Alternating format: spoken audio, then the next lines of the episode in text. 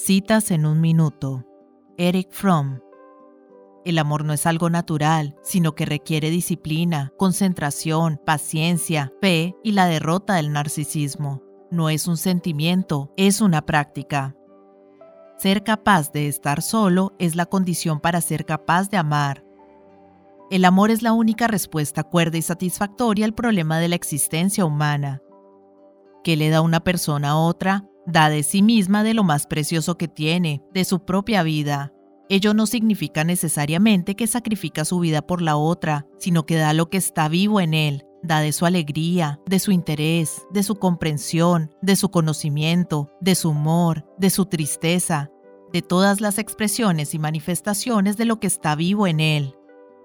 El amor es una energía que produce amor.